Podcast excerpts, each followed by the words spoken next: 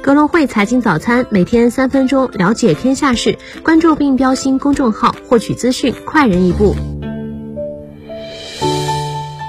各位听众朋友，早上好，今天是二零二二年二月二十二号，星期二，我是主播新瑞。我们先来回顾一下过去二十四小时全球股市行情。美股方面，因美国总统日假期休市一日。A 股方面，沪指尾盘段回升，收盘涨跌幅持平，深成指涨百分之零点零九，创业板指跌百分之零点七九，两市三千三百九十股上涨，一千一百四十股下跌，成交额九千亿，北上资金净卖出三十五点二亿，题材概念多点开花，东数西算、数据中心概念股批量涨停，边缘计算、信息安全等相关概念表现强劲，辅助升值、婴童概念大涨，医药股午后拉升，新冠药、幽门螺杆菌等概念大涨。煤炭期货大涨，煤炭股延续近期强势，地产股尾盘直线拉升，培育钻石、数字货币、云计算、区块链等概念活跃，建材、白酒、保险、石油等板块小幅下跌。港股方面，恒指跌百分之零点零六，国指跌百分之零点九六，恒生科技指数跌百分之二点七八。南下资金净流入二十一点七八亿港元，大市成交额为一千四百三十七亿港元。盘面上，科技股连遭暴击，腾讯、网易等游戏科技股大跌，权重科技股阿里巴巴、美团、小米等齐挫。在线教育股、恒大概念股、餐饮股、电力股、豪赌股、家电股纷纷走低。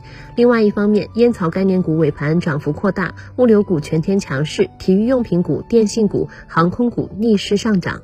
我们再来关注一下宏观经济方面的消息：央行暂缓实施金融机构客户尽职调查和客户身份资料及交易记录保存管理办法。美国武装部队防御准备状态升至三级，与九幺幺事件同级。十四五国家老龄事业发展和养老服务体系规划首次提出大力发展银发经济。一月份商品住宅销售价格环比降势减弱。欧元区经济活动反弹和攀升的能源成本推动生产者价格创下最大涨幅。公司方面，雅化集团一季度净利同比预增百分之一千零五十四到百分之一千四百三十八。中国联通一月五 G 套餐用户本月净增五百五十六点八万户。雅本化学协作工厂申报的医药中间体卡龙酸苷项目尚未决定是否建设。世兰威拟与大基金二期共同出资认缴世兰吉科新增注册资本八点二七亿元。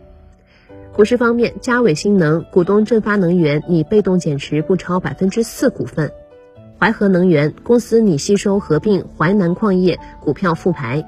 浙江建投股票交易异常波动，停牌核查。重庆百货控股股东商社集团拟减持不超百分之三公司股份。